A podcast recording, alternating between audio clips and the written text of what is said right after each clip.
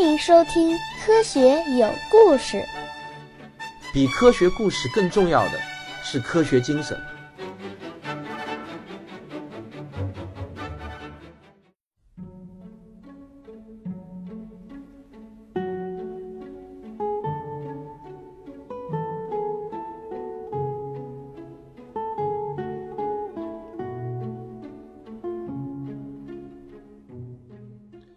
仰望星空，天文学史话。今天我继续为大家讲海王星的发现。一八四六年九月二十三日，德国柏林天文台的台长加勒突然收到一封陌生人的来信。这封信还是从遥远的法国寄来的，发信人的名字叫做勒维耶。勒维耶在信中这么写道：“尊敬的台长先生。”请您在九月二十三日晚上，将望远镜对准摩羯座德尔塔星之东约五度的地方，你就能找到一颗新的行星。它的圆面直径约三角秒，每天运动六十九角秒。这个加勒就大吃一惊啊！这简直就像是一封上帝寄来的邮件嘛，连收到的时间都像是精心设计过的。加勒和助手们依照这个神奇开始了观测。一切都精确的令人难以置信。几天后，这个加勒就向全世界宣布，那颗影响了天王星的未知行星找到了，它被命名为海王星。一个月以后，当加勒站到了那个寄信人勒维耶面前时，又大大的吃了一惊。这个勒维耶居然是一个三十出头的年轻人，而且呢，一笑起来就会脸红，显得既羞涩又腼腆。这个加勒就冲上去给了他一个拥抱，还吓了这个小伙子一大跳。加勒就问这个小伙子：“嘿，你是怎么做到的？”这个勒维耶呢，就拿出了厚厚的一叠稿纸，说道：“喏，就是这样啊，我用纸和笔计算了好多年呢。”加勒在看完这个小伙子的计算稿后，不仅大为叹服，一共有三十三个方程组，要把这堆方程组给解出来。确实需要超高的智慧、耐心和毅力。要知道啊，这个加勒几乎是用了一辈子在望远镜中寻找海王星，但一直就从未找到过。没想到眼前的这个年轻人，居然仅仅只用纸和笔就战胜了自己的设备和多年的经验。以万有引力定律为核心的天体力学，确实是威力无穷。海王星的发现又反过来证明了万有引力定律的正确性，但是故事到这里却并没有结束。在英国，皇家天文学会的会长埃里在得知了加勒的发现过程后，悔得肠子都青了，因为正是他的傲慢，把海王星的发现权拱手让给了法国人。这又是怎么回事呢？原来早在一年前。有一个二十六岁的青年人叫亚当斯，带着他的论文求见了埃里，但是傲慢的埃里呢，没有把这个毛头小伙子给放在眼里，敷衍了事的对付了他，论文根本就没有怎么仔细看，就束之高阁了。在听说法国人发现了海王星之后呢，埃里就立即想起了这篇论文，他马上又把它翻了出来，一看之下，那真叫后悔啊，肠子都快青了。原来亚当斯的计算结果。与勒维耶几乎是一模一样的，这篇论文居然就在他的眼皮底下这么搁置了一年多，你说这能不叫埃里后悔不迭吗？不过呢，这个勒维耶和加勒倒是非常的谦虚，在得知了亚当斯的论文后，他们主动要求把海王星的发现权让给亚当斯，而亚当斯呢，居然也是谦让，最终天文学界一致决定让他们三个。共享海王星的发现权，那么就皆大欢喜了。海王星距离地球约三十个天文单位，公转周期是一百六十五年。从发现到现在，也就是二现在二零一六年，刚刚转了一圈多一点点，太阳系的疆域又扩大了一倍。这个时候的人类呢，就已经认识到了，小小的太阳系的尺度与遥远的恒星世界比起来。根本就不值得一提了。在太阳系中，我们还可以用千米或者天文单位，也就是 AU 来表示距离。但是如果用这个单位来表示恒星到我们的距离，那就显得太小了。比方说吧，离地球最近的恒星是半人马座阿尔法星，也就是那个著名的三体星了。它离我们有多远呢？通过已知的日地距离和测得的半人马座阿尔法的周年视差。可以计算出它离我们的距离是四零六八幺幺四幺零三二零九七千米，大概也就是四十万亿多千米这样子的一个数值，或者也可以写为二七幺三九七 AU，呃，也就是二十七万一千九百三十七 AU。这个数字呢，看起来实在是太庞大了。这还只是离我们最近的一颗恒星，于是天文学家们就找到了另外一个更好的单位。光年，这也就是光在一年中走过的距离。这个数字是九万四千六百零七亿千米，或者等于六万一千零三十七 AU。如果用光年为单位的话，那么半人马座阿尔法离我们就只有四点三光年了。不过，这个四点三光年又是什么样的一个概念呢？让我来帮助你理解一下。我们坐飞机从北京飞到上海，大约是需要两小时，飞行时速约一千公里。如果坐这架民航客机飞去半人马座阿尔法星，需要多久呢？计算结果是四十六亿多年。这个数字大的有点超过一般人对数量的理解能力了，对吧？那我再换个说法，人类目前为止发射到宇宙中最快的飞行器，是一九七七年发射的旅行者一号太空探测器。那么经过了几次引力助推以后呢，它现在的飞行速度是三十千米每秒，这个速度是多快呢？相当于子弹飞行速度的三十倍。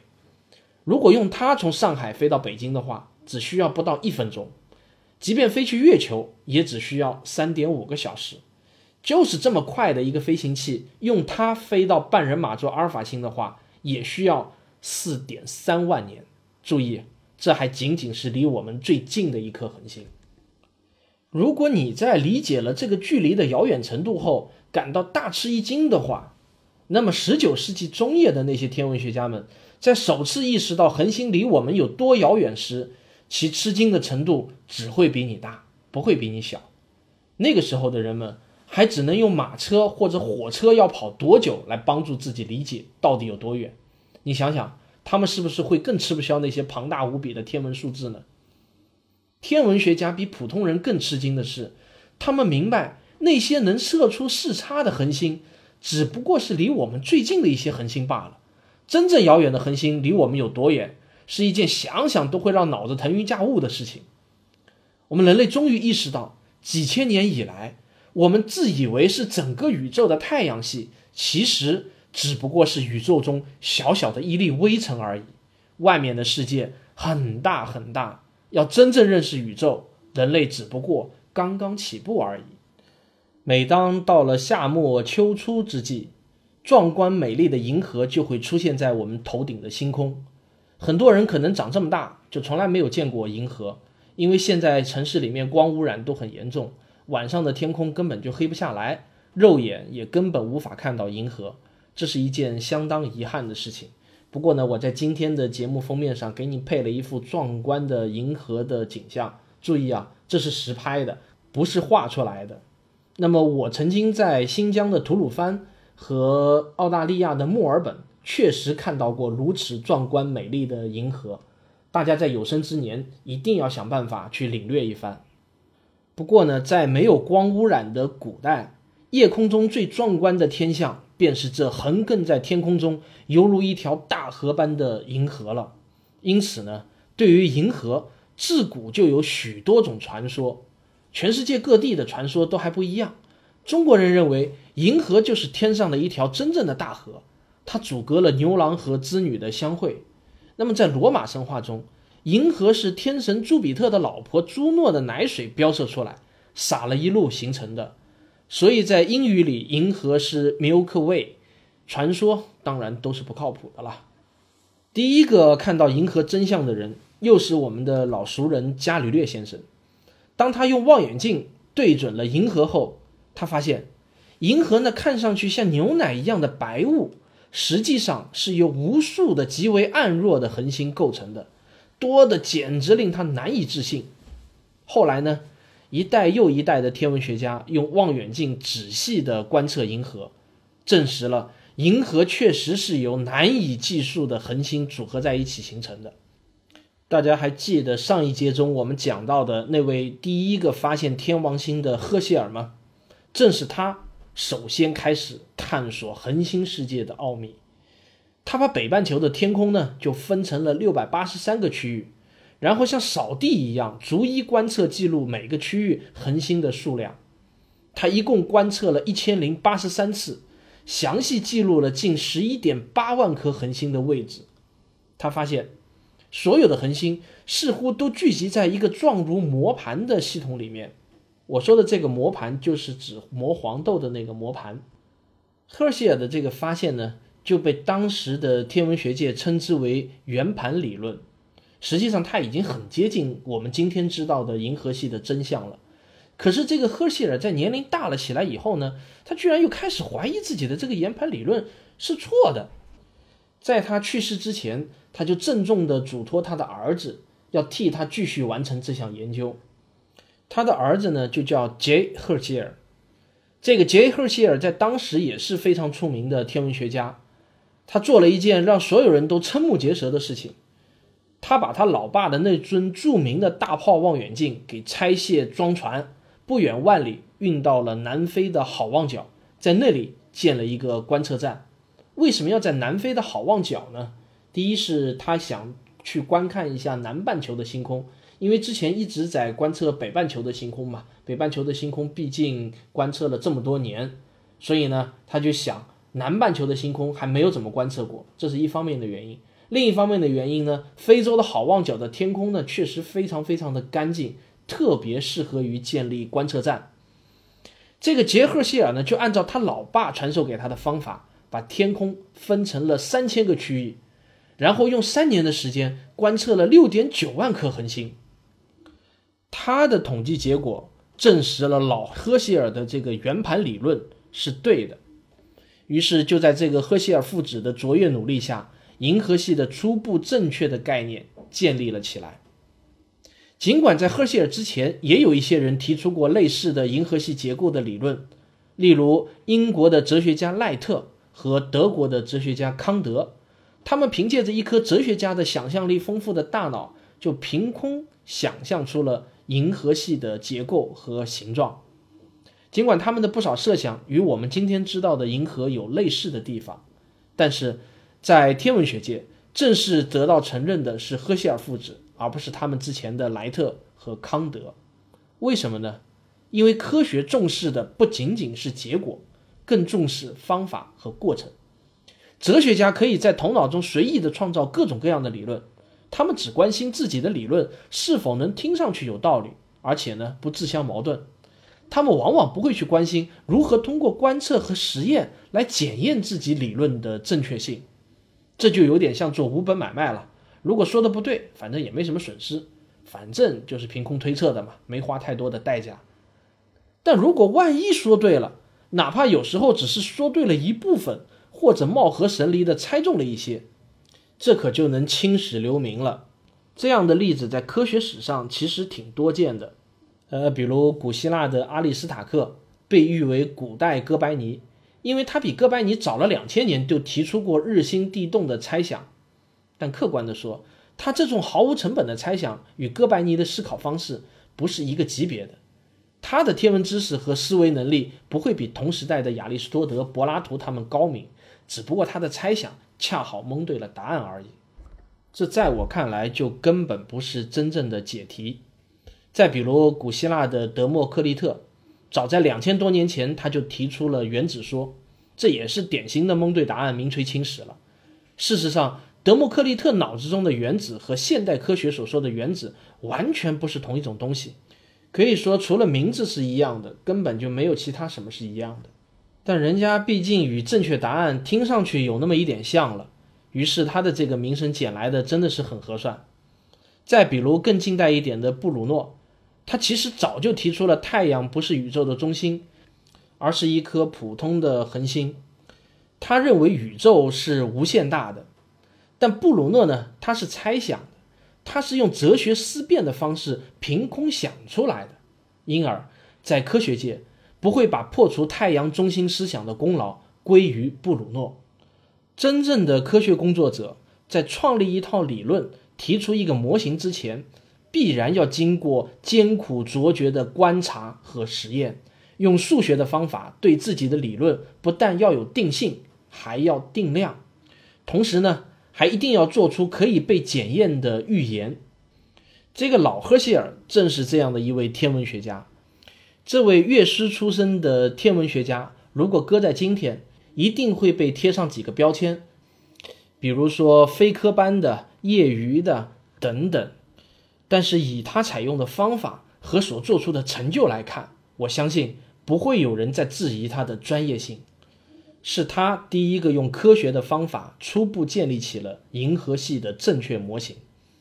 我本人呢非常讨厌有些人爱以大学专业是不是某个学科来区分一个人是业余还是专业，而不是以这个人实际具备的专业技能和研究方法来区分。在这些人简单的头脑看来，只要一个人大学四年没有学过专业课。那么就会被一辈子贴上了业余或者非科班的标签。但我认为人生有很多个四年，并不是只有第一个四年才能学习专业知识的，并且众所周知的是，至少在中国吧，大多数的大学生上课其实不听课的，真正的学习基本上也都是靠自学。那么是否在校园中学习，是否是顶着一个大学生的头衔在学习，真的？有那么决定性吗？好吧，我承认啊，我现在有点跑题了。让我们回到正题上来吧。赫歇尔父子建立的仅仅是一个初级的银河系观念，对银河系更深层次的认识，我们要放到下一节去讲。在本节，我还要讲讲老赫歇尔的另外两个重大发现，这两个发现为后人打开了一扇窥视宇宙的窗户。我们在前面呢就已经提到过。哈雷首次发现了恒星有自行的现象，也就是自己的自行动的行，自己会动的现象。这个自行现象呢，就让许多的天文学家发出了这样的一个疑问：自行现象的真实原因到底是恒星在运动，还是太阳在运动，或者是两者都在运动呢？这就好像日月星辰的东升西落，其实是地球自己在转而已，现象并不一定直接反映本质。老赫歇尔对这个问题的思考结论是，都在动。那么，要如何证实太阳在运动呢？赫歇尔努力地思索的这个问题，这就是他和布鲁诺的区别。布鲁诺不会去想如何证明，而赫歇尔呢，就会努力去想该怎么去证明他的这个猜测。赫歇尔冥思苦想之后，他就想到了一个方案。这个方案呢，确实非常的了不起，至少以当时的人类的见识来看，这个方案。绝对是了不起的。赫歇尔是这么想的：如果说太阳确实在带着地球一起朝某个方向运动的话，那么就应该能在地球上观测到路灯效应。啊，什么是路灯效应？我打个比方，如果你坐在马车上，行进在一条两边有路灯的路上，那么你朝前方看，你会看到前方的路灯似乎是从一个点向两边散开运动。如果你朝后方看呢？看到的景象就正好相反，所有的路灯都是从两边向一个中心点运动。依照这个路灯效应的原理，如果太阳朝某个方向运动，那么在运动方向上的恒星就会向四周散开；而另一个背向运动的方向上，看起来所有的恒星则是向某一点聚拢的。当然，如果恒星本身也是在运动的话，规律可能不是那么容易发现。但只要观测的恒星足够多，路灯效应还是一定可以被观测到的。有了理论，就可以靠理论来指导具体的行动了。赫歇尔于是呢，就按照他的这套思路，开始了小心的观测和求证。这个呢，就是我前面说的，一个科学理论首先要提出可以被检验的预言，然后再去验证这个预言是否正确。那么，这个赫歇尔到底有没有观测到路灯效应呢？科学有故事，下一期接着为您讲。我是卓老板，我是吴婷婷，我是汪杰，我们是科学声音。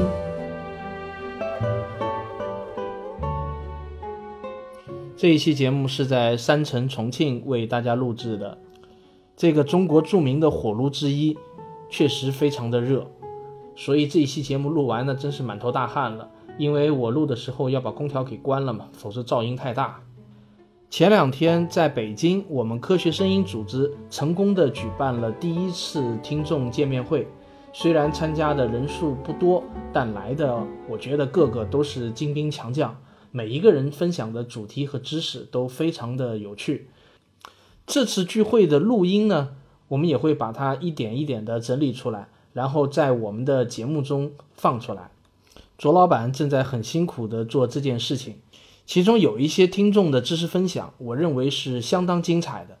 其中给我印象最深刻的有两个，一个是沉浮粉碎机带来的城市学的一个演讲，他说的是城市和洪水的一个关系，特别有意思。完全可以把他的这个演讲延展成一个科幻小说。另外一个知识分享是牛仔很忙给我们带来的快速射电暴的一个知识。牛仔很忙是一个专业的天文工作者，他工作的单位是新疆的一个射电望远镜阵列。他是一名在读的博士生，所以呢，他带来的这个知识分享可以说是现代天文学最前沿的一些研究方向，可以说令我脑洞大开。而且他讲的内容完全可以成为一部科幻小说的动机。如果大家对这些感兴趣的话呢，请您一定要留意我们科学声音的节目，我们会陆续放出这些有趣的知识分享。我今天还要给所有听我《仰望星空》这个专辑的朋友们呢打一个预防针，可能在后面的一段时间里头，我更新这个专辑的频率会有所下降，因为接下去的几周里面。我碰到一些工作上的事情会非常的忙，而且更重要的是，我收到了几本别人送给我的最新的几本关于宇宙学方面的书。我这两天呢才刚看了一些，我就发现很多我的知识和观念呢需要更新。而《仰望星空》这个专辑马上就要开始讲涉及到宇宙学方面的内容了，所以我觉得我有必要在讲之前把我手上的这几本书系统的看完。把我脑中已经建立起来的可能有一些过时的知识再更新一遍，这样或许能让我仰望星空这个专辑做得更好一些，槽点也少一点。就像卓老板在付费专辑中一开头说的，知识这个东西啊，就得不时的更新。我呢，也得好好更新一下我的知识了。好了，非常感谢您还能够把我结尾的这些废话给听完。如果你喜欢我的节目的话，请别忘了点一下订阅，这样你就能第一时间得到我的节目的更新通知。如果你觉得我的节目对你有帮助的话，你也可以在页面下方为我打赏，以资精神鼓励。啊，没错，刚才那一点声音确实是我排了一点气。好，谢谢大家，我们下期再见。